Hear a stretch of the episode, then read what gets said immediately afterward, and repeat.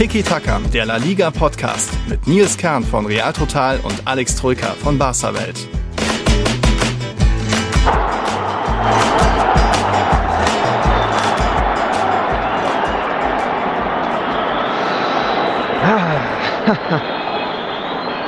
Ja, hallo, liebe Tiki-Taka-Zuhörer und Zuhörerinnen. Welches Stadion ihr hier gerade hört, könnt ihr euch vielleicht denken. Vielleicht könnt ihr euch auch denken, was gerade passiert ist. Im Duell El Gato gegen El Tigre. Die Katze Benzema hat schon getroffen und jetzt gerade der Tiger zugeschlagen. Falcao eingewechselt. Vermutlich der erste Ballkontakt. Es steht 2 zu 1 in Bernabeu. Ja, ich wollte euch kurz ein bisschen Bernabeu-Atmosphäre rüberspielen, aber ich habe noch ein anderes Stadion. Mal gucken, ob ihr das auch erhört, erahnt. Also Achtung, kurzer Ortswechsel.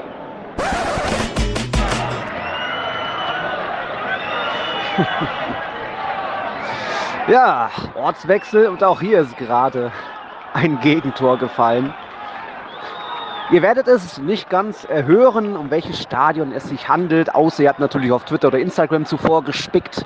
Es ist das Estadio Santo Domingo, ein sehr, sehr schöner Name, mit nicht ganz so schönen Erinnerungen speziell für Real Madrid-Fans, aber umso schöner vielleicht für Barca-Fans. Da dachte ich mir, ich kann ja vielleicht in diesen schweren Zeiten Alex eine kleine Freude machen, natürlich auch allen anderen Barca-Fans vorbei Tiki Taka. Ich bin in Alcorcon, ja, und jetzt klingelt es vielleicht beim einen oder anderen. Alcorcon, Alcorconazo 2009, eine der größten Blamagen in Real Madrids Historie, als sie 2009 gegen den damaligen Drittligisten im Pokal rausgeflogen sind. 0 zu 4 im Hinspiel, 1 zu 0 haben sie dann noch im Rückspiel gewonnen, aber es hat es nicht mehr gerettet ja, das darüber will ich heute mit Alex nur kurz ein bisschen Flashback-mäßig reden. Hier ist aktuell Zweitliga angesagt. Alcorcon empfängt Amorebieta. Die sind der Aufsteiger und das ist das glorreiche Duell des Letzten gegen den Vorletzten. Jetzt führt der Vorletzte Amorebieta. Mal gucken, wie das in der Stunde aussieht, gerade die 30. Minute. Ich gebe mal rüber zu Alex, dann kann der sich erstmal freuen über die Erinnerungen an Alcorcon und das legendäre Alcorconazo.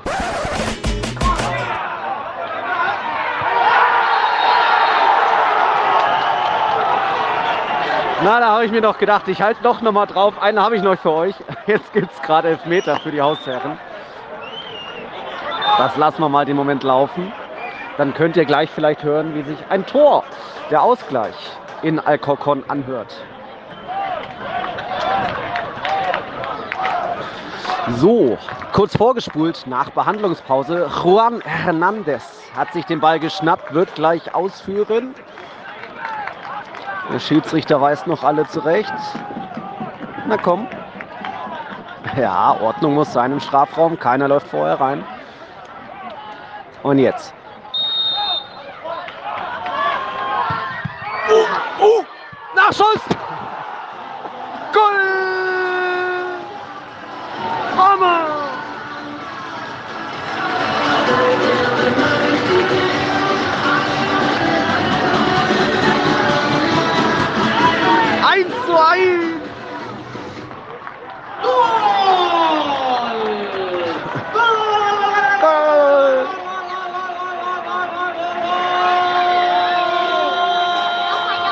So hört sich ein Tor in Alcorcon an.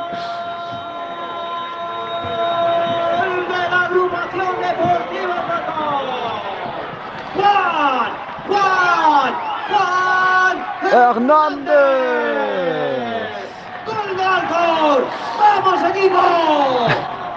Schön. Das ist Fußball. Vielleicht gebe ich jetzt wirklich rüber zu Alex, außer es passiert noch irgendwie der Siegtreffer am Ende. Jetzt habt ihr das schon mal gehört. okay, einen habe ich doch noch. Das ist die 91. Minute und jetzt ist es doch noch passiert. 1 zu 2. Amore Bieta macht doch noch das Ding ja, und hier ist es ganz still. Die Leute gehen natürlich heim. Es sind ja eh nur noch zwei, drei Minuten zu spielen. Schade. Alcorcon war dran am Siegtreffer, aber es geht anders aus. 1 zu 2 für den Aufsteiger. Oh, oder? Oder? Nein. Oder? Oder? Nein. Oder? Ja!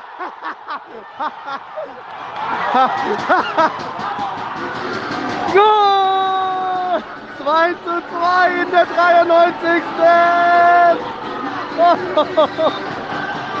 Ach du meine Güte! Macht die das? Marc Gual, Ex-Kanterane von Real Madrid.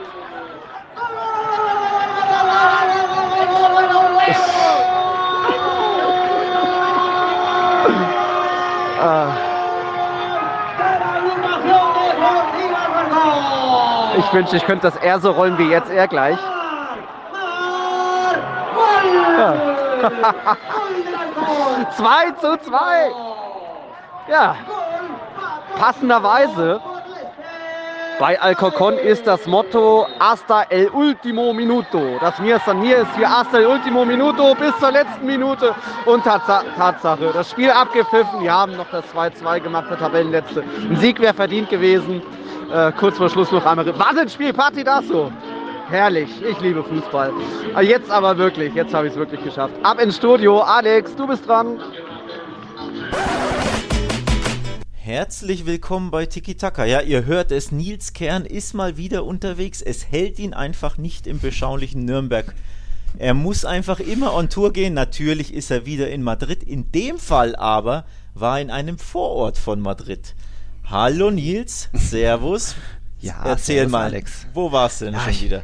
Ja, in Alcorcon. Das haben wir ja in den Aufnahmen gehört. Ich wollte dir einfach ein paar schöne Erinnerungen vielleicht geben. Es sind ja für Barca-Fans sind es ja nicht so leichte, einfache Zeiten, auch wenn jetzt die große, der weiße Rauch kam mit Xavi, weil vielleicht so ein bisschen die Erinnerung vielleicht ans Alcorconazo äh, macht dir, vielleicht gibt dir ein bisschen Lebensfreude wieder. Es war ja, glaube ich, für Barca-Fans so ein historischer Tag generell für die Fußballwelt damals. Äh, Real Madrid vor zwölf Jahren gegen den Drittligisten ausgeschieden in der ersten Runde der Copa del Rey. Das war ja ja, ich weiß nicht, wie, wie hast du das damals erlebt? Was, was hast du an Erinnerungen? Ja, wer geografisch nicht so bewandert ist, Alcorcon ist ein Vorort von Madrid, also ein Nachbarort von äh, Getafe, von Le Leganés, alles so drei, vier Ortschaften, die nebeneinander liegen. Da liegt auch Alcorcon und da hat sich damals Real Madrid bis auf die Knochen blamiert. 0 zu 4 Blamage. Und das konnten sie auch im Rückspiel dann im Bernabeu nicht mehr drehen. Und so war das Alcorconazo geboren. Also, ja, der Spanier liebt es ja, diese Superlativen aus irgendwelchen Wörtern dann Superlative zu machen, also sprich aus dem Namen. Partidazo, Ge Golazo. Ja. Genau, genau. Und so, ja, ähm, das Alcorconazo Mhm. geboren, ja. Historisch Ja, für den Zweitligisten, der immer noch Zweitligist, nee, damals war Drittligist. Damals war? Dritt, ja. Ja, Jetzt ja. Mittlerweile Zweitligist, mittlerweile. kämpft, glaube ich, gegen den Abstieg, oder? Ja, Tabellenletzter, das war heute das Duell des Letzten gegen den Vorletzten. Äh, Nicht so glorreich, 2-2 am Ende ausgegangen, sensationelles Spiel mit zwei Toren in der Verlängerung. Aber ja, dieses Alcorconazo äh, war allein schon so geschichtsträchtig, dass man mal ausrutscht in einem Spiel kann ja passieren. Die Art und Weise 0-4 war schlimm, auch wenn Ramos, Casillas, Kaká äh, da nicht gespielt haben. Das war ja der Sommer, wo Perez zurückkam, Ronaldo gekauft hat, Kaká gekauft hat. Ronaldo war da verletzt, aber dann eben auch noch mal schlimm, das Rückspiel dann auch nicht zu entscheiden. Da ist dann erst, glaube ich, kurz vor Schluss von der Fahrt irgendwie das 1-0 gemacht und dabei blieb es dann. Also da, dass da äh, zu diesen Zeiten, wo noch die Pokalspiele Rückspiele hatten, dass da mal so ein Underdog weiterkam, war so selten. Das hat man ja, was heißt heutzutage wieder, wir erinnern uns, 2020, wie war das? Atletico gegen Leonesa raus. L dieses Jahr war dann Atletico gegen Cornella raus und das auch äh, Superlativ Alcoyano. Also da eben ähm, Real Alcoyanazo. Madrid gegen Alcoy, ja, Alcoyanazo, genau, äh, gegen Alcoy äh, ausgeschieden, auch einen Drittligisten, glaube ich. Das geht jetzt eben eher, weil es keine Rückspiele mehr gibt. So kennt man ja vom DFB-Pokal, dass es da eher mal Überraschungen gibt, aber ja, damals war das ein ganz großes Ding. Natürlich die ganze Welt drüber berichtet. Äh, nach dem Rekordsommer hier die Galacticos da scheiden aus der Copa del Rey aus. Ja, irgendwie ja, war das so eins Und jetzt warst du mal Spiele. wieder vor Ort. Ähm, neuer Ground auf de in deiner, Genau. in deiner Genau, Groundhopper-App, ne? Die hattest du noch nicht. Ja, die, die hat mir noch gefehlt. Äh, das schöne Estadio Santo Domingo. So 5000 Leute gehen rein. Heute waren so 1200 da. Ich glaube, unser Patreon, der Johannes, der hat uns geschrieben, der war auch schon mal da. Ähm, ich habe gleich noch Quizfrage. Was meinst du denn? Ist ja ein Zweitligastadion. Ich habe so die, die billigsten Tickets bekommen hinterm Stadion. Was meinst du, was war der Preis? Ja, so ein 15er würde ich jetzt mal schätzen, so plus minus. Also ich meine, Ja. bei, bei Rayo war es ja dann auch, Genau. wie war das? Die, die Rayo waren es liegen bei- 15 Euro. So, so, ne? Bei 15 so war es. Also dementsprechend Genau. Zweitligist würde ich auch so um nee, den Dreh tippen. waren, waren 25. Ja. Moment, das sind die günstigsten Tippe Tickets. Das waren die günstigsten bei dem Zweitligisten, dem, dem letzten. Krass, ja, ich glaube, das- der Club hat auch teurere Tickets in Nee, aber das Liga ist, das ist schon, also für so einen kleinen, das ist ja ein wirklich ein. Vorortverein, der, Ja, glaube ich, auch noch schon. nie erste Liga gespielt hat. Also es ist ja nicht so, dass es ein Traditionsverein wie, ist Nee, wie. Sporting Gijon oder so, ne, wo du Genau. dann ja trotzdem 20, 30.000 Ja. Fans im Stadion hast, wo du halt einfach ein bisschen mehr verlangst. Aber das ist ja wirklich Ja. ein, ja, absolute, also so ein, so ein, so ein Heidenheim-Verein quasi, wenn man so möchte. Also wenn neben Heiden, Heidenheim eine riesige Stadt wäre, oder so Unterhaching ist, glaube ich, ein guter, guter Unterhaching Vergleich. Ne? Unterhaching Beispiel, zu München so ein bisschen. So Wobei die waren schon mal Bundesliga, ja. ja, ja, recht, gut, aber so ungefähr, ne? So, so Mhm. wie Unterhaching und Oberhaching und äh, Mittelhaching, so ist ungefähr Retafe und äh, Fuenlabrada ist ja auch ein Nachbarort, Leranes, all diese, diese kleinen Dörfchen da. Ja. unten. Was heißt Dörfchen? Die sind ja größer, weil im, ja, vor Madrid alles ein bisschen größer ist, aber eigentlich, ja, ein kleiner Vorortverein und der verlangt trotzdem 25 Euro. Finde ich ein bisschen krass. Ja, schon, aber es war es irgendwo wert, weil die Unterhaltung war gut. Äh, Ein kleiner Fun-Fact: Ich glaube, ähm, Alcorcon hat fünf oder sechs Hymnen, Vereinshymnen. Die haben die alle gespielt vor dem Spiel in der Halbzeitpause. Das war irgendwie unterhaltsam. So, es kam auch mal äh, die Modern Talking, dieses Lied Brother Louis, dieses Louis, Louis, Louis. Ich muss dich unterbrechen. Oh, Golasso jetzt ist es bei mir auch. So, Ja, ähm, wir schauen nämlich nebenbei El Gran Derby. Genau, wir haben schon lange nicht mehr Sonntagabend aufgenommen, dachten Mhm. wir uns, hey, El Gran Derby, Sevilla Derby, da, da machen wir mal wieder Parallelaufnahme. Ja. Es ist die 55. Minute und Gol del Sevilla. 1 zu 0 für die Gäste, Mhm. für den FC Sevilla bei Betis und Betis ist in Unterzahl seit Ja. Kurz vor der Halbzeit. Seit der Halbzeit, ja. ist Guido Guido, Rodriguez. Rodriguez. Mit Gelb-Rot geflogen, ja. Sevilla in Überzahl und jetzt ein wunderschöner Strahl. Ich habe nicht gesehen von wem. Was Acuna? Markus Acuna, ja. Was Acuna, ja. Der hat einen Von der richtigen Huf. Bahn. Schöner Linksschuss. Da zappelt Ja. das Netz. Nike schweißt. Wo du gerade äh, Thema Platzverweis ansprichst. Ähm, das Derby Sevillano oder El Gran Derby ist das Spiel in der La Liga-Geschichte mit den meisten Platzver zweitmeisten Platzverweisen. Das war heute der 45. Wer, welches Spiel ist denn das Spiel mit den meisten Platzverweisen? Ja, da, Was meinst ja, du? Eigentlich muss ich auf ein Klassiko gehen, oder? Ich meine, Ramos hat Ja, nee, alleine fünf oder so Platzverweise wahrscheinlich. Ja, wobei, jetzt weiß ich nicht, ja, hat er, äh, ich habe es natürlich wieder von unserem Pedro Martin, vielleicht hat er auch Derbys gemeint, weil es war ein Derby, nämlich, das auf Platz 1 ist. Ähm, äh, Gemasse Explosionen, nö. Todos Derbys, okay, nur Derbys, na gut. Weil es ist, was meinst du, das in, in Ja, Madrid oder in, in, in Barcelona? Ich, ich wollte gerade. Ja, Moment, zählt jetzt der Klassiko oder nicht? Ist das ein Derby Äh, oder nicht? der Pedro Martin hat hier nur die Derbys geschrieben, also Klassiko so. weiß Ja, dann ich ich, gar nicht. dann nehme ich. Basken-Derby, weil die sind hitzig. Uh, nee, das hat er jetzt auch nicht aufgeführt. Er hat nämlich als äh, das Derby mit den meisten Platzverweisen nicht in Madrid, sondern das in Barcelona. 52 Mal zwischen Barca und Espanyol und in Anführungszeichen nur 43 zwischen Real Madrid und Atletico. Die drei hat er hier aufgelistet, der Pedro Martin. Das Oh, ist haben wir interessant. wieder ich was hätte, gelernt. hätte ich Ja. jetzt auch nicht gedacht, weil A, Barca ist ja nicht bekannt dafür, dass sie viel faulen. Ja. Deswegen, ne, mit, äh, mit Ja, Barca. aber früher, wer weiß. Und ich hätte auch nicht gesagt, das Spiel gab es nicht häufig genug. Auch wenn jetzt, Mhm. äh, ich glaube, Espanyol, was waren die 22 Jahre am Stück erste Liga irgendwie plus minus Ja, bis jetzt zum, schon- zum letztjährigen Abstieg oder vorletztjährigen. Ähm, aber die sind ja nicht so durchgängig in der ersten Liga wie viele andere Vereine. Deswegen hätte ich jetzt nicht gedacht, dass das Ja. Barcelona Derby da top ich glaube, ist. die stehen schon in der ewigen Tabelle auf Platz 7 oder so. Aber gut. Aber gut, Äh, interessant. Das haben wir.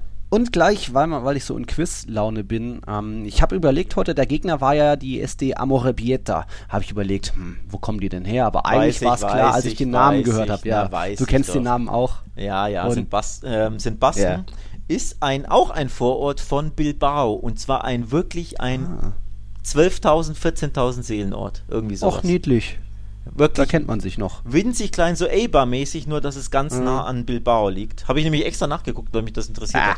Weil ich habe das immer Ja. so, dass ich manchmal gucke, so in Ja. der zweiten Liga, oh, den Verein, den kennst Ja. du nicht, guckst du mal, wo der denn? ist, wie viele Zuschauer haben die. Ich habe da manchmal so, ein- so, so ein Fable für so, so, auch in der dritten Liga mache ich das manchmal, wenn ich gar mal ein bisschen Langeweile habe. Deswegen ja, wusste ich das. Ähm, also interessante Frage, aber endlich Ja, wusste ich mal du wieder eine. halt. Ja, die sind ein Aufsteiger und ich habe es mir eben an diesem baskisch klingenden Namen gedacht, weil die Baskennamen, die sind irgendwie so typisch, wenn man so nachdenken. Iaramendi, Barenetschi, Oyarzabal, das Mendizorosa von Alaves. Heute getroffen für Amorebieta hat der Larrazabal. Das sind irgendwie typisch für, die haben das Stadion, das heißt das Camp de Urice. Also irgendwie sind diese baskischen Namen ähm, sehr verräterisch. Aber äh, gut, das war so zum Alcorcon-Ausflug. Generell vielleicht noch können wir sagen, Segunda Division, kurz mal sagen, wie sich die Absteiger schlagen. Eber ist wieder auf äh, Kurs Wiederaufstieg. Die sind absolut aktuell Zweiter hinter Almeria also da sieht es ganz gut, dass Eibar wieder zurückkriegen in La Liga. Las Palmas ist Dritter. Die Gran Canaria vielleicht auch mal wieder. Da ist ja Jesse Rodriguez ganz gut am Bomben. Äh, schwierig es für den anderen Aufsteiger, das, äh, Absteiger, das ist Leganés. Die sind aktuell nur Drittletzter eben vor Amorebieta und vor Alcorcon, die sich heute duelliert haben. Und dann bleibt noch Huesca, die sind irgendwo im Mittelfeld. Nur, dass er das mal gehört habt. Und unser, wie war das, Saragossa ist ja ganz abgestiegen. Wen haben wir sonst noch? Rijon auf sieben. Saragossa, ja, abgestiegen. Saragossa ist nicht äh, ganz abgestiegen. Wie war denn das? Saragossa hatte, Stimmt, die sind ja noch da. Welcher war denn das, der jetzt von der... Ja, ja, da ist er nicht, da ist er nicht informiert. Meinst du Depor oder wen? Deportivo, genau. Ja, aber die sind ja nicht letztes Jahr abgestiegen, oder? Die sind nee. noch. Nee. Sind die letztes ja, Jahr? Die es, ist so, es ist auch zu viel Fußball, man kann sich das immer gar, ja, alles gar nicht merken. Auf jeden Fall, Saragossa ist mein Stichwort. Ich wollte dich fragen, wo die stehen, ja. denn den drücke ich die Daumen. Das ist so ein richtiger, fetter Traditionsverein. Wir hatten es, glaube ich, eh hier mal im Podcast vor einigen Monaten mhm. thematisiert. Das ist so ein bisschen VfB Stuttgart quasi in Deutschland, Saragossa, nur dass die seit Jahren da unten nicht mehr mhm. rauskommen aus dieser zweiten Liga. Den drücke ich zum Beispiel die Daumen, dass sie es endlich mal wieder schaffen. Auch Sporting Gijon drücke ich auch mal die Daumen. Das ist auch so ein schöner heißblütiger Sporting Verein. Ist siebter, Saragossa sieht schlecht aus als Zwölfter von ja. 22 Also Plätzen. den beiden würde ich persönlich, weil ich glaube, die, die würden mhm. La Liga grundsätzlich gesprochen bereichern. Ähm, ja. ja. Mannschaften, Vereine mit wirklich viel Tradition. Mhm. Würde mich freuen, aber ich habe länger nicht mehr auf die Segunda Division Tabelle geguckt, deswegen ja, wusste ich das gar nicht, wer da wo ist. Ja. Vielleicht schafft es ja dieses Jahr mal Almeria aufzusteigen. Die hatten ja in den letzten Jahren auch immer ganz gute Hinrunden und dann ist eher in der Rückrunde vergeigt mit ihrem Scheich-Chaos. Vielleicht halten die mal durch. Egal. Ich hatte jedenfalls ein ganz nettes Wochenende. Habe ja jetzt drei Spiele gesehen. Nicht nur Alcorcon, sondern auch Real Madrid hat gewonnen. Ich war bei Reals Frauen dabei, die haben gewonnen. Dann hat natürlich auch die Castilla auswärts gewonnen und das Barca und Atletico gepatzt haben. Oh, hat mir schon auch ein bisschen ja. geschmeckt. So. Läuft, läuft bei dir, ich merke schon. Ja, ja, mal gucken. Äh, du hast ja jetzt auch, da geht es jetzt vielleicht langsam wieder aufwärts beim FC Barcelona. Da ist natürlich heute auch in der Folge das große Thema, das Xavi-Comeback. Und ansonsten war schon auch viel los am 13. Spieltag. Es gab ja große Stolpergefahr mit Ansage eigentlich für die großen Teams. Also das Barca und Atletico stolpern, das war schon fast abzusehen. Auch bei Real Madrid hätte ja, wäre es fast so weit gewesen. Toni Kroos dann noch gerade so den Ausgleich abgewehrt. Also viel zu bereden. Im Bernabeu war es eigentlich ein schöner Abend. Real Madrid lange überlegen. Da hat man mal wieder gemerkt, mitspielende Gegner wie dieses Rayo Vallecano, also Teams, die sich nicht hinten rein, reinstellen, sondern auch irgendwie auf ihre Chancen lauern und mitspielen wollen, die liegen in Königlichen. Da hätte es eigentlich auch mal ja, 3, 4-0 oder so stehen können. Ähm, Rayo hat ja das letzte Mal im Jahr 2000 im Bernabeu gepunktet. In den zehn Gastspielen danach von Rayo äh, hat Real alle gewonnen mit 42 Toren. Also da gab es schon öfter mal Torschützenfeste. Hätte auch vielleicht Samstag soweit sein können. Aber nee, die Königlichen sind da auch irgendwie, kommen ein, zwei Tore und danach verwalten, irgendwie Kräfte sparen und einfach eben nochmal es spannend machen, den Gegner rankommen lassen. Also äh, der Tiger hat zugeschlagen. 2-1. Aber es hat am Ende dann doch noch gereicht, eben dank Toni Kroos. Wie hast du das Spiel gesehen? Ja, Real Madrid hat wieder das gemacht, was sie seit Jahren, äh, seit Jahren sage ich schon, okay, man kann seit Jahren sagen, aber ich wollte sagen, seit Wochen ein bisschen bemängeln, dass sie einfach ja, das Nötigste tun und wenn sie ihre mhm. Türchen haben, ab und zu gibt es ein zweites und dann reicht schon.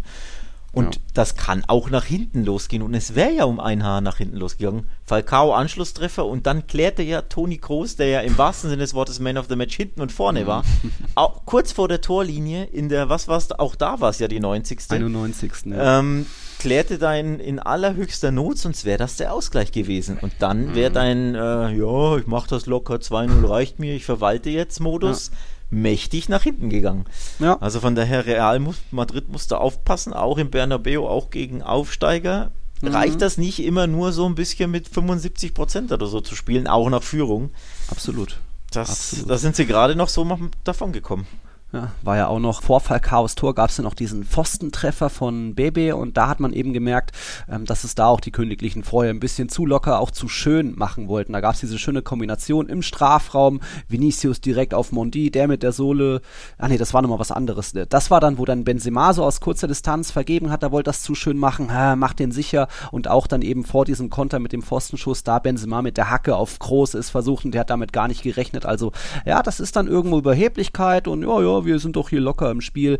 Warum nicht einfach sicher das dritte Tor machen, locker zu Ende spielen? Ich verstehe das auch nicht. Also und so wackelt man dann am Ende noch, macht sich ein eigentlich gutes Spiel nochmal zunichte. Und ja, eigentlich äh, Barca und Atletico, die haben eben spätes Gegentor kassiert. Wenn das bei Real auch passiert wäre, hätte ja so sein können ohne Groß, dann wären wir jetzt alle irgendwie ja, in unserer Tristesse verfallen. Aber so. Hätte gepasst zu diesem verrückten Spieltag. Der, der ja wirklich der Spieltag der späten mm ja, dramatischen Gegentreffer war und Real war auch eben so kurz davor, ja. es hätte gepasst und es wäre auch irgendwo ja, für Rayo eine schöne Geschichte gewesen, ja. ähm, muss ich schon auch sagen. Also allein, dass Falcao da wieder trifft in seiner, in seiner Cameo, ne? War ja. ja nur was, acht oder zehn Minuten am Feld. Und da siehst du übrigens wieder, und das dachte ich mir auch vorhin, ähm, heute Sonntag war ja Athlete erst im Einsatz, dachte ich mir auch bei mhm. Luis Suarez, diese alten Mittelstürmer, Killer. egal wie alt die sind, die werden immer dieses Torjägergehen ja. in sich haben. Die können auch die 50 wissen, sein, steht. die machen dir die Glocken einfach. Die Absolut. machen dir die Tore, weil die wissen, wo dieses Tor steht. Die wissen, ja. wie sie sich bewegen müssen, haben den Riecher. Ja. Natürlich sind beide ähm, ne, körperlich nicht mehr auf der Höhe, aber Ausdauer, auch in großen Spielen, die wissen einfach, wo das Tor steht und die machen die Dinge. Und da siehst du, wie wichtig so ein echter genau. Neuner ist. Und deswegen fand ich übrigens auch den Kauf von äh, Aguero for free des mhm. FC Barcelona. Schlau, auch wenn du auch sagst, boah, washed ja. up, immer verletzt, 34. Ja. aber der wüsste, wo dieses Tor ist. Hat er ja sogar im Klassiko bewiesen. Ne? Das ja, eine stimmt. Mal stand er richtig, nur dass er halt jetzt leider ne, diese Herzproblematik hat. Aber mhm. solche Torjäger, egal wie alt, tun La Liga gut. Negredo auch so ein Beispiel ne, bei Cadiz. Genau. Sehr genau. wichtige Tore geschossen. Soldado letztes Jahr oder seit zwei Jahren bei Granada. Also diese alten Füchse im Strafraum, die sind in La Liga einfach nach wie vor wertvoll. Absolut, absolut. Schöne, schöne Rede. Äh, ja, ich hätte mich auch über den Aguero gefreut. Falcao hatte man so gar nicht auf dem Zettel. Der war ja irgendwie in der Türkei. Bisschen vergessen, halt auch viele Verletzungen. Und da aktuell, wer weiß, vielleicht wird ja noch irgendwie aus Cavani was, so wenn es jetzt bei Real Madrid geht und Jovic flüchten sollte im Winter. Glaube ich noch nicht dran. Aber ja, so alte Knipser. Ich hätte mir auch immer guten Jeko als irgendwie Joker vorstellen können, auch wenn der jetzt noch nicht so alt ist. Aber ja, irgendwie Erfahrung macht da so viel aus ist im der, Strafraum. Ist der nicht auch schon 34? ja, gut ja, wahrscheinlich, aber irgendwie ist er, glaube ich, bei 35, 35 ist der Was, Jeko. Der ist, ja, ja, der ist wirklich alt. Boah, aber auch okay. der weiß noch, wo es Tor geht. Wobei ja. in der Champions League hat er zwei, drei mächtige verballert, ja. auch gegen Real Madrid. Ich glaube auch gegen Schacht ja ein Riesending verballert. Aber auch der, klar, ja. jedes Tor machen die nicht. Auch Lustoya, mhm. Suarez verballert ja immer Mega-Dinge. Aber ja. die wissen trotzdem, wo das Tor ist und schießen dir immer wieder wichtige Tore. Und deswegen fand ich das, die Geschichte von Falcao cool. Barca abgeschossen, mhm. ne, hat er ja auch eiskalt ja. gemacht, jetzt gegen Real getroffen. Also gegen die ganz, ganz Großen. Mhm. Ähm, da sieht man mal, wie wichtig nochmal so ein, so ein Torjäger ist und vor allem wie wichtig für so kleine Vereine, ne? die ja eh dann eher wenige Chancen haben in der genau. Regel und da einen eiskalten Knipser haben, genau. das ist schon eine tolle Sache. Das ist für Rayo absoluter Wettbewerbsvorteil fast schon. Sie sind ja weiter aktuell Tabellensechster. Ich glaube, seine Quote ist aus neun oder zehn Abschlüssen schon fünf Tore von Falcao. Bitte dann natürlich, dass er kurz nach Einwechslung dem Treffer dann wieder verletzt raus musste. Also wer weiß, was passiert wäre, wenn der Tiger auf dem Platz geblieben wäre. Aber so äh, konnte ich dann damit ganz gut leben mit diesem 2 zu 1 Sieg. Ja. Hier in Sevilla ist jetzt gleich die 70. Minute rum. Sevilla führt weiter, also der FC. Ich glaube, ich habe auf Sevilla-Tipp getippt und du hast unentschieden getippt, ne? Ich ja. schätze mal, dass ich das ja, habe. Ich habe es ja wieder Freitag gemacht. Ich habe ja keine Ahnung mehr, was ich da getippt habe, um ehrlich zu sein. Nee, aber Grand Derby, übrigens auch auf meiner Bucketlist ganz, ganz oben. Da mhm. will ich unbedingt mal hin in dieses Stadion. Ich habe ähm, auf Twitter ähm, Footage gesehen, mhm. ähm, was für eine Stimmung das war vom, vom Einlauf bei der Hymne. Ähm, mhm. Die Betikos leben ja dieses Derby auch. Und, also sie, beide Vereine natürlich, aber auch in Betis, bei Betis im, im Stadion mhm. im Benito Villamarin muss das auch grandios sein. Ja. Nur leider stellen sie sich mal wieder selber ein Bein, wie sie es ja nicht selten machen, die Betikos. Ja. Diese dämliche rote Karte in der 45. gelb mhm. verwarnt. Und dann fault er eh schon einmal leicht. Davor kommt da äh, mhm. Guido Rodriguez, zupft aber äh, am Arm. Das war jetzt nicht so schlimm, aber zumindest das, war, das sollte die Warnung für ihn gewesen sein. Ich sollte nichts mehr machen. Ich glaube, mhm. drei Minuten später fällt der Rafa Mir. Also ein ja. bisschen äh, tut es mir auch leid für Betis, denn in Unterzahl ja, mhm. ist, ist da einfach nicht mehr.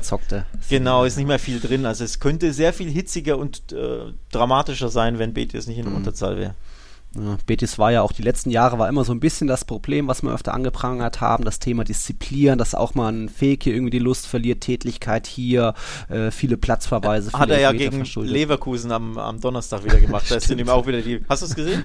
Äh, nee, aber ich hab's gehört. Ähm, dem hier bei irgendwie ins Gesicht ja. gepackt und am Nacken irgendwie, also so, so Klammergriff Boah. wie beim Wrestling so ein bisschen.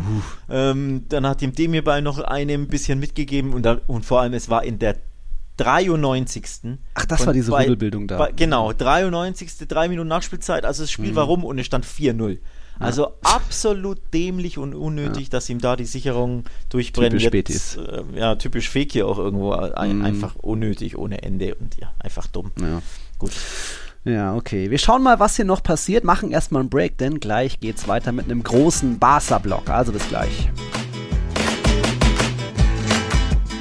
Dann kommen wir zur ersten großen Überraschung an diesem Spieltag. Überraschungen, Anführungszeichen, denn wie war das von den letzten acht Gastspielen des FC Barcelona in Vigo? Haben die Katalanen nur eins gewonnen, drei verloren, jetzt das vierte Unentschieden. Immerhin, dieser eine Sieg war ja das eigentlich letzte Duell in Vigo, aber irgendwie ist äh, Celta weiter so der Barca-Schreck und das, also 3-0 wieder aufholen, dann auf die Art und Weise so dramatisch, 96. Minute, Jago Aspas, auch noch ein Weltklasse-Tor. Also ich war, ich habe das mit dem, dem Marco aus der Schweiz in der Bar geschaut, ich hätte fast auch mein Oberteil ausgezogen, so, so sehr hat die Bar und ich Gott, mir das alle Gott gefeiert. sei Dank für die Barbesucher hast du das nicht getan. die Rampe ähm, ja, blieb drin.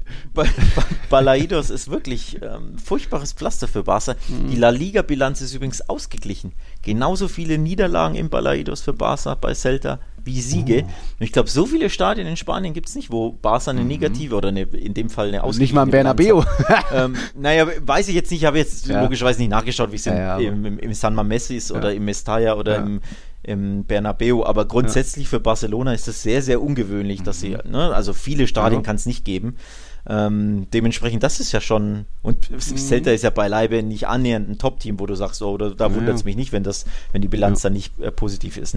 Also das zeigt schon auf, da fühlen sie sich warum auch immer unwohl und vor allem mhm. Celta fühlt sich warum auch immer besonders gegen Barca zu Hause wohl. Denn wenn du anschaust, was die gegen quasi 15 der anderen Mannschaften machen in der Liga mhm. zu Hause, das kannst du vergessen. Sind die mhm. schlechteste Heimmannschaft der Liga, zumindest vor dem Spieltag. Jetzt weiß ich es nicht durch den Punkt.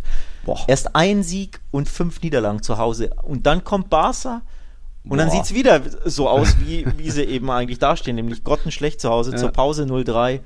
Und dann finden sie irgendwo, ja, mhm. in der Halbzeitpause weiß ich nicht, was für ein Elixier sie da eingenommen haben, in welchen Topf sie gefallen sind. Ja. Plötzlich hochmotiviert und angetrieben und angestachelt Wahnsinn. und ja Leider hat der Kollege Terstegen all das nochmal ja. selbst angetrieben durch seinen schlimmen, schlimmen Patzer.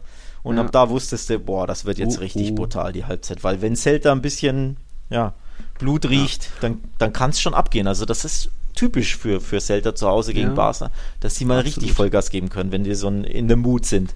Ja, absolut. Äh, ich muss mal hier wieder Strom ja, das war schon äh, absolute Unterhaltung, wie dann da Celta sich wieder zurückkämpft und natürlich auch bitter beim FC Barcelona, dass da drei teilweise sehr wichtige Spieler dann auf einmal verletzt raus müssen. Also mit einem Fatih auf dem Platz, das hätte ich mir ja schon auch gerne noch weiter angeschaut, weil der hat einfach weiter seinen präzisen Abschluss. Was war ein ganz schickes 1 zu 0, zwei stehen lassen, kurz zur Seite, ab in den langen Winkel. Ja, und dann hat man eben schon zur Halbzeit schon die Tweets gesehen, so, oh, der Xavi-Effekt, er ist noch nicht mal da und wir spielen so gut, wie soll das erst werden, wenn er wirklich da ist? Ist, also auf der Bank sitzt. ja, Ja, äh, ich glaube, unsere, von unserer Patronin, die Aurelia, war auch dabei, mal wieder im Balaidos. Äh, die ist nicht so richtig eine Glücksbringerin. Die war schon bei der Niederlage im Wander mit dabei, jetzt im Balaidos. Die wohnt aktuell in Salamanca, hat uns geschrieben, so, ja, die ist halt dann überall ja zentral und kann schnell mal hinreißen. Also richtig so, mitnehmen, was geht. Aber irgendwie, hm, richtig ja, Glück bringt zu deinem Verein. Äh, richtig so, mitnehmen, was geht, ja, aber ein bisschen äh, drei Punkte mitnehmen, lieber Aurelia, ja, genau. wäre wär ein bisschen besser. ähm, ja, also absolutes Partidasso natürlich und ja. ja, das Barca der zwei Gesichter leider und zwar nicht zum mhm. ersten Mal. Kurioserweise hatten wir der Kollege Benny König, der von äh, aus unserer Redaktion den ähm, die Brennpunkte geschrieben hat, hat letztes Jahr, glaube ich, auch die Celta Brennpunkte gemacht und die Überschrift war fast die gleiche. Also von wegen erste Halbzeit macht Mut, und die zweite ja. Halbzeit nimmt diese wieder.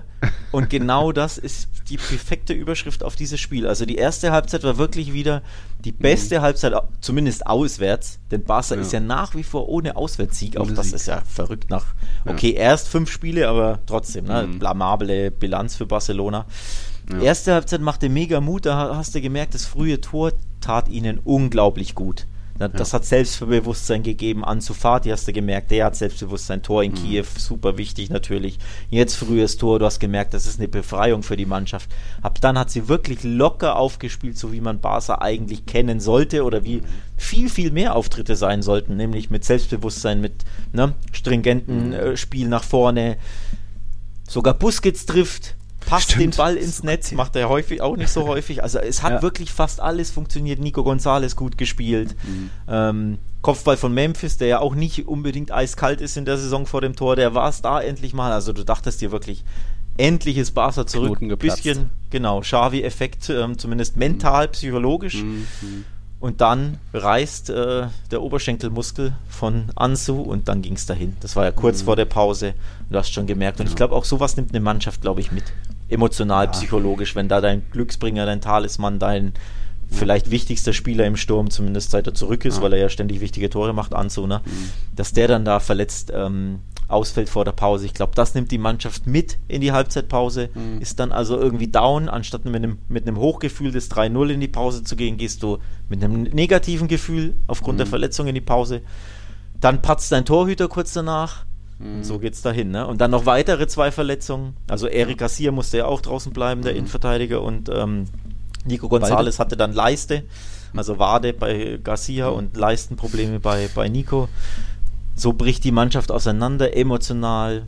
Mhm. Ähm, die Spieler fehlen dir, dann hast du lauter Youngster, dann patzt der Torhüter, ja, dann war aber auch die Verteidigung dahin. eben alles andere als griffig. Also Celta hat ja sehr gut und schnell und direkt kombiniert. Da ist es auch schwer, dann immer hinterherzukommen. Aber es war dann eben doch oft zu viel Platz von was Longley und Co. auch in Alba geboten haben. Also im Endeffekt, Celta hat ja noch diese ja, zwei aberkannten Tore. Ja, diese Elfmetersituation. Gallardo geschubst von Mingueza. Ja, äh, ich glaube, summa summarum geht der Punkt in Ordnung, weil die erste Hälfte hat Barca gehört, die zweite Hälfte Celta von dem her. Ja, ja, nee, das, das Remis war, war gerecht. Zwei Halbzeiten, zwei Gesichter von jeder Mannschaft, die eins.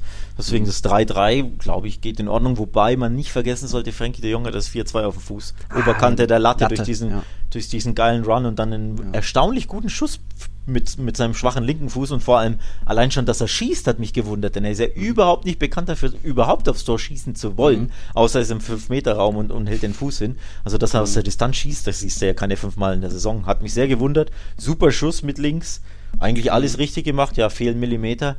Wenn du in der Krise bist, wenn es nicht läuft, ne, dann läuft es halt auch wirklich nicht. Jo. Also Torwartfehler, drei Verletzte. Ich glaube, aktuell sind was elf Spieler verletzt bei Barcelona. Da haben wir wieder das Thema mhm. mal hier dem Grüße an Xavi, falls er zuhört. Ich glaube, dem medizinischen Team äh, auf dem Zahn fühlen wäre ja. wirklich sehr, sehr nötig, weil das kann nicht sein. Vor allem alle haben immer Muskelverletzungen. Ne? Also mhm. es ist ja nicht so, dass jemand mal das Bein gebrochen wird oder dass einer umknickt und sich den Knöchel verstaucht durch einen Foul oder durch ne, irgendeine blöde mhm. Aktion, sondern es sind ja wirklich immer Muskelblessuren. Das mhm. ist nicht normal. Also da muss man einfach mal hinterfragen, was da los ist. Aber ja, wenn du in der Krise bist, wie gesagt, so kommt eins zum anderen. Ne? Torwartfehler, ja. Verletzungen, Lattenschuss, ja. blödes Gegentor in der Nachspielzeit, der Nachspielzeit. Alles kommt zusammen. Mhm. Das ist halt so. Ja, dann geht es ja jetzt vielleicht wieder ein bisschen bergauf, zumindest ab eben Montag 13 Uhr. Präsentation, Vorstellung von Xavi. Kennst du da irgendwie eine Seite, wo man so ein bisschen alle Infos kriegt, wo man das alles verfolgen kann? Auf Deutsch am besten, wenn du was hast. Twitter.com. ja. Ich tippe mit. genau. Ähm, nee, wir auf Barca-Welt covern das natürlich. Ähm, die Pressekonferenz und ähm, ich habe sogar heute übrigens gelesen, dass Pep Guardiola vor Ort sein könnte. Der ist wohl Was? in Barcelona. Äh, Gerücht. Ähm, übrigens, warte, ich muss unterbrechen. Gol Sevilla. Oh. Eigentor Hector Bellerin. Ah. 2-0 ja. Sevilla, 80. Minute. Das war's. Deckel ja, drauf, fürchte das ich. Das war's. Bellerin übrigens, für diejenigen, die das Spiel nicht schauen, hat in der ersten Halbzeit mhm. vermeintlich das 1-0 geschossen, stand so einen halben Meter, vielleicht ja. weniger, 30 Zentimeter, ja. 10 Zentimeter im Abseits. Und jetzt in der 80. macht er ein blödes Eigentor nach einer harten, scharfen Flanke. Also unglücklich ja. für Betis, das war's. Das war's. Ja, zurück zu Barca. Mhm. Ähm, ich habe gelesen, Pep Guardiola ist vor Ort in Barcelona. Und hat sie auch. Nee, der ist, ja. der ist in Paris. Da gab es auf Instagram mal wieder ein Bild, wie so ein Tourist übrigens mit dem Eiffelturm. Ja. ähm, aber auf jeden Fall, Pep ist vor Ort. Es könnte sein, dass er seinem alten Kumpel, seinem alten mhm. Mittelfeldmeister Xavi da ein bisschen zur Seite mhm. steht bei der PK. Würde mich natürlich wundern, öffentlicher Auftritt bei Barca und so, ne? Da würden ja. sofort wieder Rumors. Ja. Ich will gar nicht wissen, was die Daily Mail und Sun dann so schreiben, aber ähm, wäre auf jeden Fall eine, eine, interessante Aktion, ja. Wir berichten mhm. natürlich auf Barca-Welt äh, über die PK, was er so sagt, ähm, etc. etc. Also da könnt ihr mhm. vorbeischauen am Montagnachmittag. Ja. Ich habe in den letzten Tagen, auch über Tiki Taka, habe ich schon öfter mal die, diese Verpflichtung hinterfragt, vielleicht kritisiert, weil eben Xavi ja schon zweimal Barca abgesagt hat nach äh, Valverde, nach Setien und damals, da habe ich ja immer gesagt, ja, damals hätte er doch noch Messi und Griezmann gehabt und auch eine Saisonvorbereitung teilweise. Warum, hat, warum sagt er dann jetzt so, wo er das nicht hat? Aber da haben mich jetzt schon ein paar Leute darauf hingewiesen. Es gibt einen großen Unterschied und das ist der Präsident. Also vielleicht hat er da die letzten Jahre einfach keinen Bock auf Bartomeu gehabt. Ich glaube, Puyol hatte ja auch schon mal ja, Barca ja. abgelehnt. Puyol hat absolut, also das ist mhm. verbrieft, bei Xavi bin ich mir nicht so sicher, ja. aber bei Puyol ist es verbrieft, der hat überhaupt keinen Bock auf dieses alte Board und Bartomeu und Co. Der hätte Sportdirektor werden können und hat gesagt, mhm. nee, ich, sprich, ich spiele lieber Padel, ähm, ne, diese, diese Tennisart ja. kennst du ja, ähm, in Spanien ja super beliebt ähm, spiele lieber Padel und mache hier ein bisschen äh, Promo für, für die FIFA manchmal ja. und was weiß ich, ein bisschen äh, Agenturquatsch und so und mhm. genieße mein Leben, statt mich hier mit Bartomeu und Co. ärgern zu müssen. Mhm. Ähm, ja, Xavi geht dieses vermeintliche Himmelfahrtskommando jetzt an, aber ein guter mhm. Punkt. Mhm. Ähm, Laporta hat da vielleicht ja, die richtigen Worte gefunden, plus Xavi weiß natürlich, wie oft kommt denn diese Chance wieder. Ne? Also, wäre schon nochmal gekommen, wenn es jetzt das dritte Mal ja, war. Ja, irgendwann wäre es schon nochmal gekommen. Ähm, ja. Aber grundsätzlich ja. passt es schon. Die Mannschaft ist im Umbruch. Er kann mehr oder weniger was Neues äh, beginnen jetzt. Ne? Die, die, die ja, großen Spieler um Messi und auch Griezmann, ja, groß zumindest von der Ablösesumme, die war mhm. groß, ne? Mhm. Ähm, sind, sind nicht mehr da. Du hast jetzt viele junge, talentierte, super, super interessante Spieler mhm. mit Gavi, mit Pedri, mit Alejandro Balde, mit wie sie alle heißen. Also ich glaube schon, dass der da jetzt was aufbauen kann. Blöd ist natürlich der Zeitpunkt. Ne? Grundsätzlich ja. als neuer Trainer würdest du dir immer wünschen, ich komme im ja. Sommer, habe dann eine genau. vernünftige Vorbereitung und nicht Noch jetzt. Wunschtransfer, Casola mitnehmen. Gen genau, ein, zwei Wunschtransfers vielleicht, genau, ein bisschen mitbestimmen, Kader und so, wer geht, mhm. wer, wer bleibt. So mitten in der Saison natürlich immer schwer und ja. erst recht schwer, weil Barca ja absolut in der Krise ist, aber auch eine große Chance natürlich. Denn ganz ehrlich, ja man könnte natürlich argumentieren, viel weiter runter in der Tabelle geht es ja gar nicht für Barca. Sie sind aktuell Neunter, also wie tief ja, ist sie fallen, ne? Zu ähm, Platz 1 sind es genauso viele Punkte wie zu Platz 20, jeweils 11 Punkte. Also genau. Ne, ich glaube so, ja, aber, aber näher an der Abstiegszone als an, der, an Platz 1. Also das spricht schon. Ja, elf Punkte zum ersten und zum letzten, je nachdem, ja. ja, ja ähm, es daher, ist eine ja. Chance, aber auch ein Risiko. Also ich bin gespannt, sollten jetzt von den ersten zehn, ich schätze mal, Espanyol wird schon geschlagen, aber dann kommt ja Benfica, dann ist auch bald wieder Bayern und wenn da von den ersten zehn Spielen irgendwie nur, sagen wir mal, vier gewonnen werden, ich weiß nicht, wie da die Geduld dann ist, ob da nicht doch Mundo Deportivo, äh, irgendwie andere da, da gleich Druck mit reinbringen. Also das ist echt schwierig unter der Saison. Ja, das ist wirklich schwierig und vor allem ähm, ihm fällt jetzt voraussichtlich vier, fünf, sechs Wochen an zu Fati aus. Mhm. Also wirklich eine Oberschenkelverletzung, die schlimmer ist, nicht so ein, ja, ein bisschen eine Zerrung, sondern wirklich was mhm. Schlimmeres scheinbar. spanische Gazetten schreiben, zwischen vier und sechs Wochen voraussichtlich und dann würde er einige wichtige Spiele verpassen. Unter anderem eben dieses Schlüsselheimspiel gegen Benfica, wo du ihn ja unbedingt bräuchtest. Ja. Ähm, also auch Verletzungssituation ist, wie gesagt, katastrophal. Sprich, unabhängig von jetzt Krisensituationen etc., wenn ihm einfach aktuell, also er fängt Dienstag an, ähm, seinen Job an, morgen Präsentation, mhm. Dienstag geht es dann los. Es fehlen elf Spieler verletzungsbedingt plus Länderspielpause. Da fehlen ja, ja nochmal, weiß ich nicht, wie viel, fünf Nationalspieler, also Araujo, Uruguay weg. Ähm, mhm. na, ja, De Jong, ja. De Jong also der ist gute. Der, der gut, vielleicht sogar beide. Wobei der schlechte auch. weiß ich gar nicht. Kann sein, dass beide, weiß ich nicht. Ähm, auf jeden Fall ja, De Jong natürlich weg. Ähm, ja. Gut, der Stegen, Deutschland, Nationalmannschaft ist wurscht, ist ja nur der Torwart, ja, aber trotzdem, dir fehlen halt einfach, weiß ich nicht, mit wie vielen ähm, Stammspielern mhm. er trainieren kann. Vier, fünf oder so. Also das ist einfach, ne? Viel schwerer kann ein Job-Einstieg einfach nicht sein. Plus eben, wie gesagt, die Mannschaft emotional und körperlich absolut angeknackst. Mhm. Wird schwer, wird schwer. Mhm. Ja, da schauen wir mal eben, was der Xavi da am Montag alles zu sagen hat. Ihr werdet alles bei Barca Welt lesen können und auf Twitter sowieso, da bin ich mal gespannt, werde ich dann auch verfolgen. Ähm, hast du noch was zum Barca-Thema? Sonst haben wir den Blog auch ja, fertig. Ich dachte, ich dachte, du fragst mich, ob das die, ob er, ob er der Hoffnungsträger ist, ob er den Barcelonismo beleben kann, ja, ob er wieder neue Hoffnung ja? Ja, Hier. sagen doch alle. Also. Ja, Wie aber bei Setien ja und Kummern auch. Ja, er steht für die Kräufwerte und ja. Nein, also ich glaube, ich glaube, in dem Fall ist Xavi wirklich der, der große Hoffnungsträger schlechthin, weil ähm, hm. ja, aufgrund dessen, was er verkörpert, anders als Kuman. Kuman verkörpert ein Tor in der 92. Mhm. Also Fußball aus den 90ern und keinerlei Erfolgsstory bei all seinen Trainerstationen. Außer bei Holland, mhm. wo er ne, flotten Fußball spielen mhm. ließ. Aber es ist eine Nationalmannschaft, kannst du ja mit ähm, Clubfußball ja nicht vergleichen. Bei Everton war furchtbar, bei Valencia katastrophal, Benfica. Ähm, die Stationen waren ja alle nicht gut. Von daher, Kuman kam als Ikone, aber ja nicht als vermeintlich Hoffnungsträger, weil er ja so super, ja. Äh, so ein schlauer Trainerfuchs ist. Und bei Xavi ist das anders, wenn du seine Interviews liest. Also es gab, ein, ich glaube vor zwei Jahren, zwei oder drei Jahren ein Interview bei El País. Ich habe es auch vorgestern nochmal geretweetet, weil ich damals schon getweetet habe. Wenn du das liest, wie er da, wie er Fußball denkt und wie er Dinge erklärt, und das war vor drei Jahren, wirklich wie ein mhm. absoluter Spitzentrainer. Also wie er da redet über, was die Mannschaft machen muss, wie man zusammenpressen muss, wie man Räume öffnet, etc. etc. Mhm. Also der denkt und lebt Fußball schon seit immer wie ein Trainer, weil er schon auf dem Platz wie so ein Trainer war. Und das ist halt die große Hoffnung, dass er, dass er wirklich so eine, die, ich meine bei Barca klar, du hoffst dir, dass du Pep 2.0 findest, ne? Also ein grandioses Mittelfeldhirn, das jetzt eben das auf der Trainerbank auch auf die Mannschaft transportieren kann. Und natürlich ja. habe ich katarische Fußball jetzt nicht gesehen, also keine Ahnung, wie Al-Sad da sich schlug grundsätzlich, aber ja. Die Ergebnisse und der Fußball sprachen für sich, was man so mitbekommen hat. Also unglaublich viele Titel gewonnen und die spielten wirklich tollen, fluiden Fußball. Also natürlich ist die Hoffnung enorm, weil er eben ja eine Ikone ist, aber eben weil er auch wirklich diesen Pep Tiki-Taka Kreu Fußball spielen lassen will, nachdem sich der Barcelonismo einfach sehnt. Ähm, ja. Und auch Kuman hat es immer mal wieder gesagt, aber gemacht hat das halt nicht. Und bei Xavi hoffst du halt nicht mhm. nur, dass er davon redet, sondern wirklich, ja. dass die Mannschaft endlich wieder diesen Fußball spielt, wie man ihn von Barca kennt. Ja. Das ist so die große Hoffnung natürlich.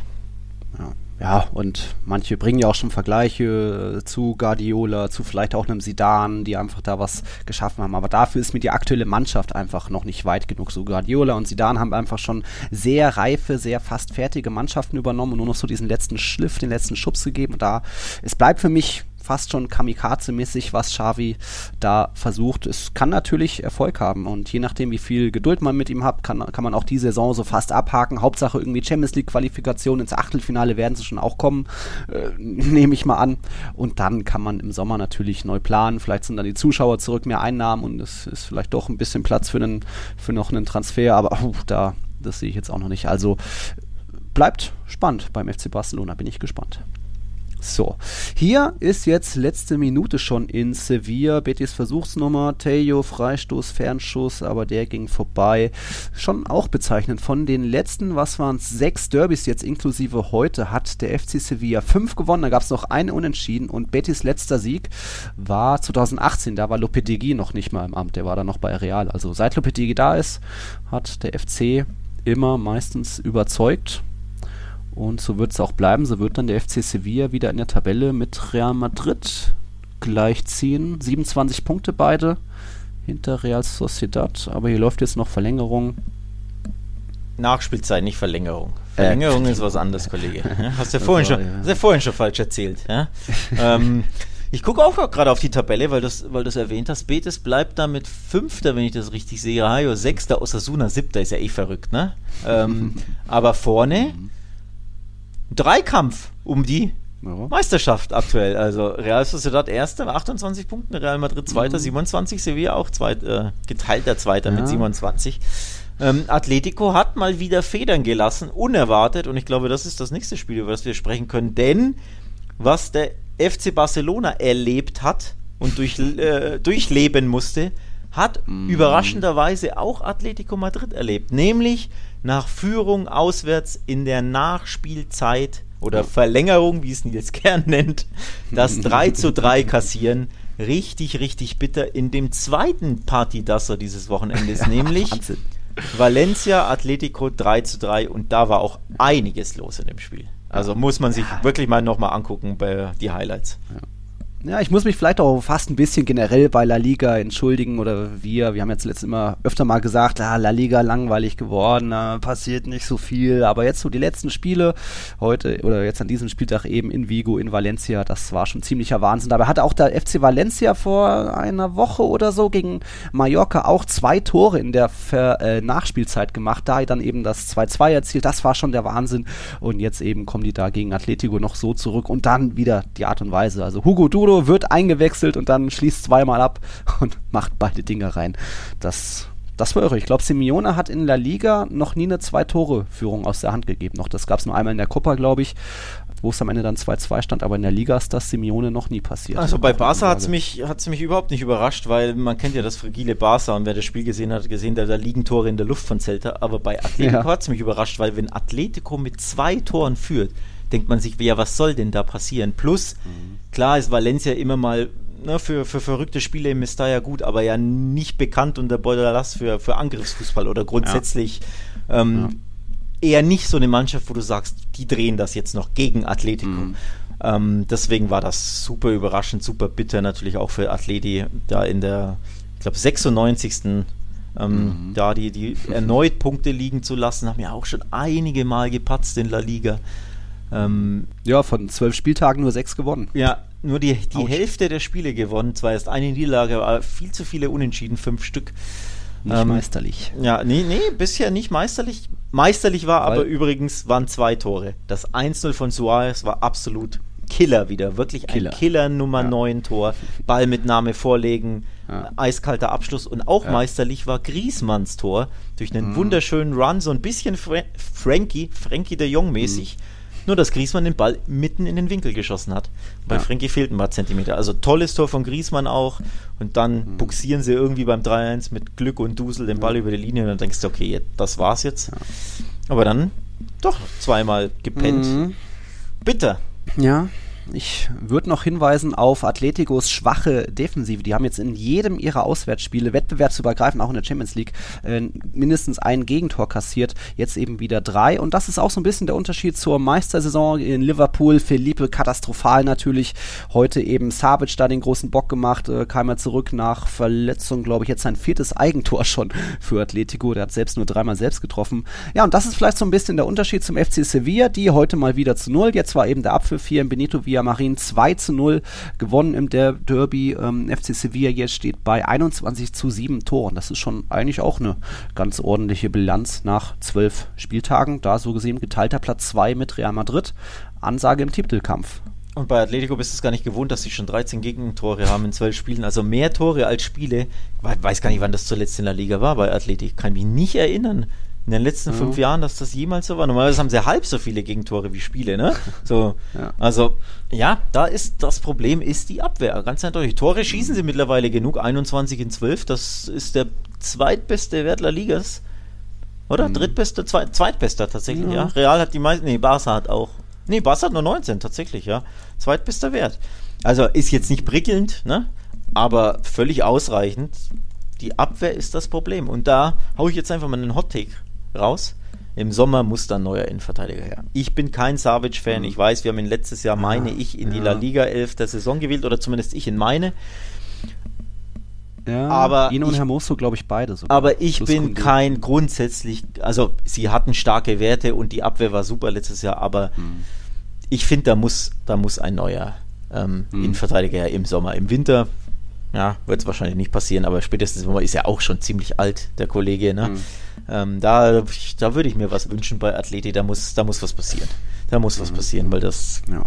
ja, so geht's nicht. Weil Stürmer haben sie genug, vor allem Halbstürmer, ähm, die alle gut funktionieren. Da ist ja wurscht, ob du Korea oder Griesmann oder Felix einwechselst, aber hinten funktioniert aktuell Mhm. einfach zu wenig. Ja, ja.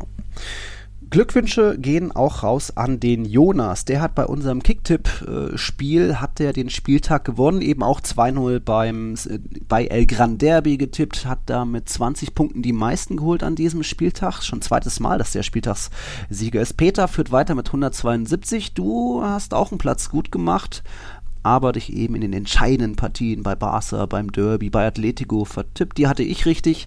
Da lege ich noch ein bisschen vor dir, zum Glück mit drei Punkten Vorsprung. Aber da, ja, lustig. Hatten auch nicht viele auf Barca.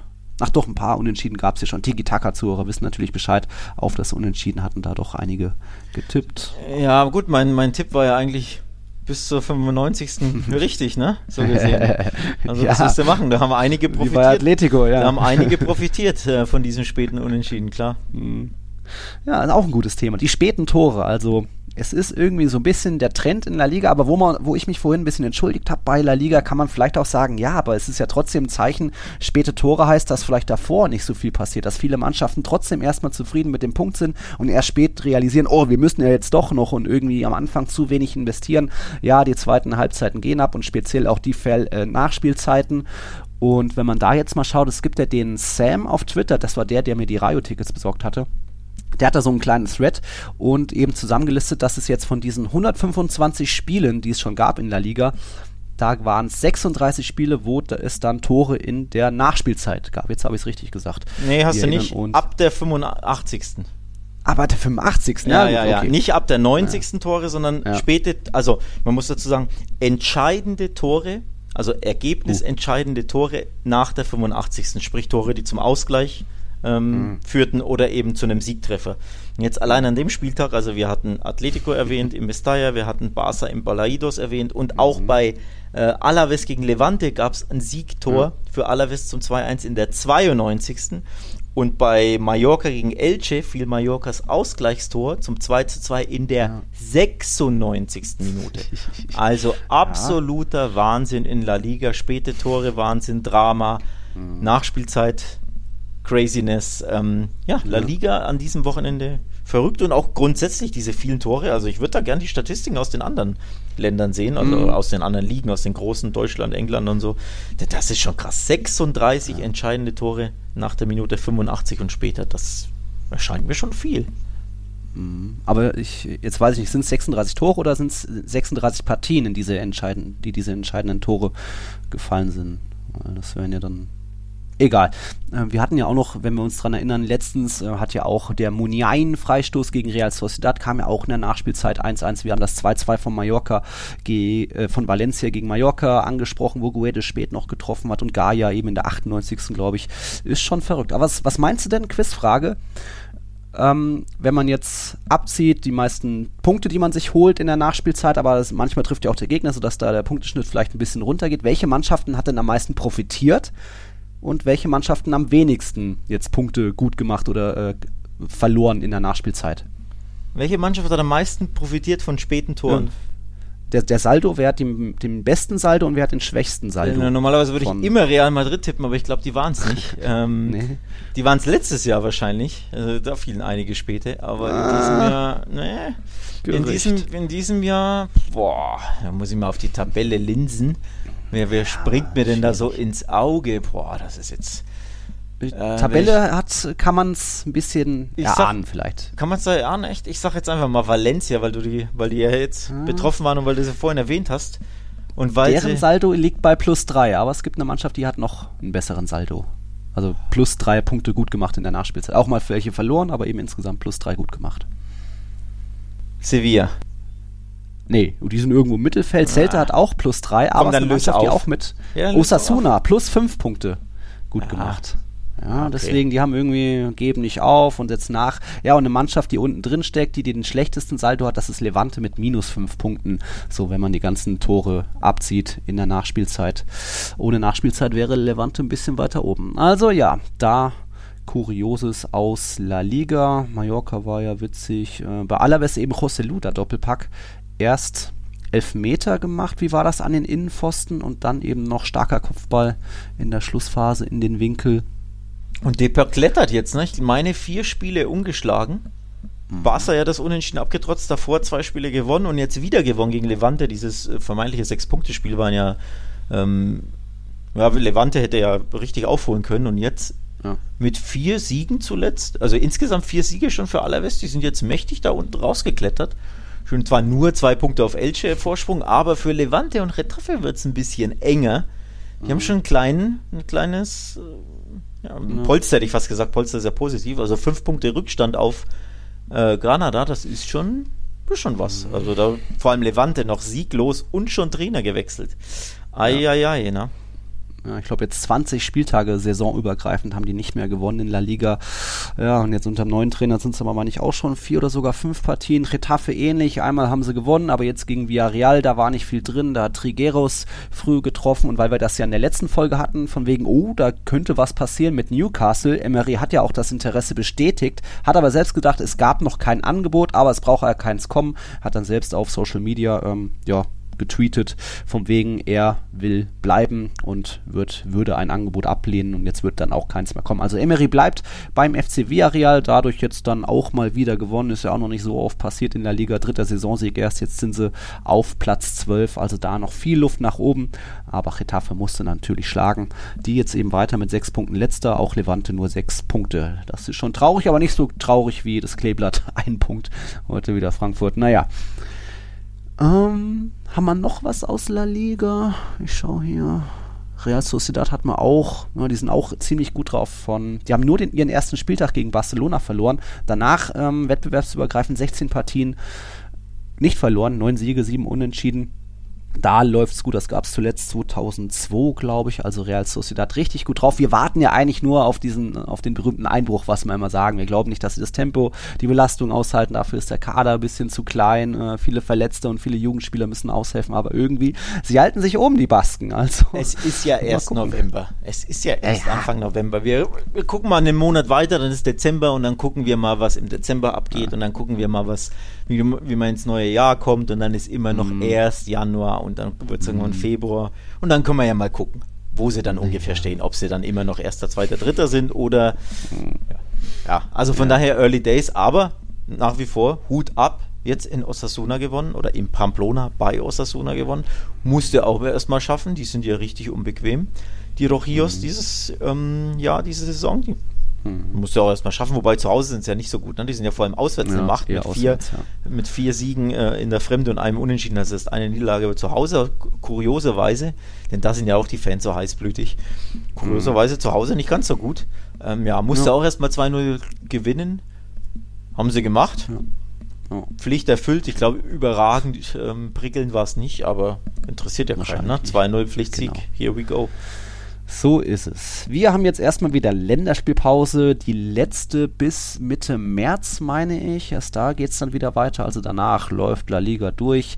Da geht es dann weiter am 19. November Levante gegen Athletic. Aha. Dann am 20. November treffen Sevilla und Alaves aufeinander. Atletico empfängt Osasuna, ja, die auswärtsstärkste Mannschaft. Barcelona, Derby gegen Espanyol, erstes Spiel unter Xavi am 20. November. Da an dem Sonntag danach ist Real Madrid bei Granada und Real Sociedad empfängt Valencia. Also haben wir auch ein paar schicke Spielchen. Morgen eben 13 Uhr, du hast irgendwas gesagt, Barca-Welt oder so heißen die, wo man das alles verfolgen kann. Montag genau. 13 Uhr. So Okay, ungefähr. Apropos, apropos Derby, ich äh, muss mal gucken, ob ich mal wieder einen Trip nach Barcelona mache. Ähm, Oh. ob ich mal, ich schau mal, ob ich es schaffe zum Derby, zum Spiel zu fahren. Da musst du aber auch so coole Aufnahmen machen wie ich aus den Stadien. Vor allem muss ich, So, vor hey. allem, vor allem muss ich den Tiki-Taka-Aufkleber mitnehmen und hier Ja. mal, mal ein bisschen, ne, äh, den Ja, mal anbringen mal. im Camp Nou, weil ne, die letzten Mal habe ich es ja immer Wird vergessen. doch eh bald abgerissen. Ja, nein, abgerissen Nein. wird das nicht. Ab, Ja. ja. Ähm, ja, also mal gucken. Ich hätte, ich, wie gesagt, neue Hoffnungsschimmer mhm. am Horizont. Schafi, der Heilsbringer. Mhm. Wenn es dann mhm. sogar mich mal wieder womöglich ähm, ins Camp Nou oder zum, zum FC Barcelona zieht, dann, dann ist das ja schon Beweis genug, ne?